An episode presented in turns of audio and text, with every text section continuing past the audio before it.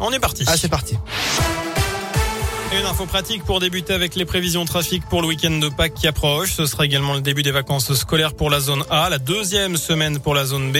La journée de vendredi est classée rouge au niveau national. La circulation sera difficile entre 11h et 21h sur la 7 en direction du sud. Ce sera orange samedi au niveau national, toujours dans le sens des départs, notamment dans la matinée jusqu'en fin d'après-midi. À la une, l'attaquant vedette du Clermont Foot, Mohamed Bayo, condamné après sa conduite en état d'ivresse en octobre dernier.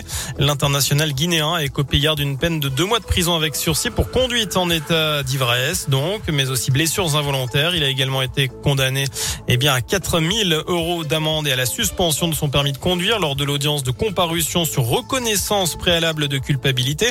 Au départ, le footballeur de 23 ans devait comparaître en juin devant le tribunal correctionnel où il risquait une peine plus lourde. Je rappelle qu'il avait été placé en garde à vue le 24 octobre dernier suite à un accrochage avec une autre voiture à Chamalières. Alcoolisé, il avait pris la fuite avant d'être arrêté. Le couple de l'autre véhicule avait été légèrement blessé dans l'accident. C'était un géant du théâtre et du cinéma. Michel Bouquet s'est éteint à l'âge de 96 ans, pardon.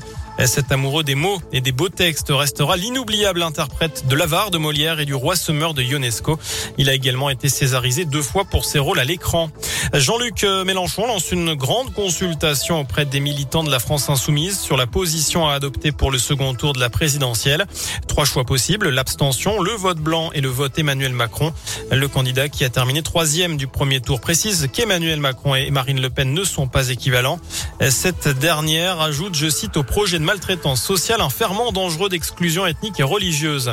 Par ailleurs, Tony Parker, Laure Manodou, Nicolas Karabatic ou encore Antoine Dupont, 50 sportifs appellent à voter pour le président sortant au second tour de la présidentielle. Ils publient une tribune dans Aujourd'hui en France pour faire barrage à l'extrême droite.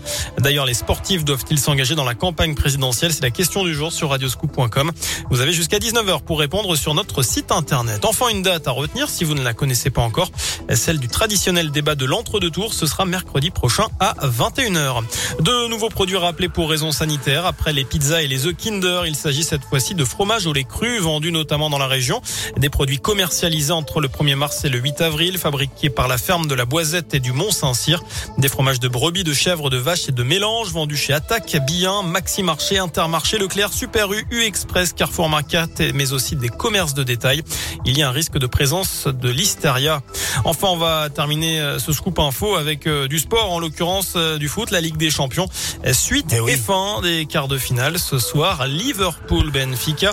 Les Anglais l'avaient emporté 3 buts à 1 à l'aller et puis Atletico Manchester City, victoire des Anglais 1-0 la semaine dernière. Notez la qualification hier du Real Madrid, mais également de Villarreal. Voilà pour l'essentiel de l'actualité. Merci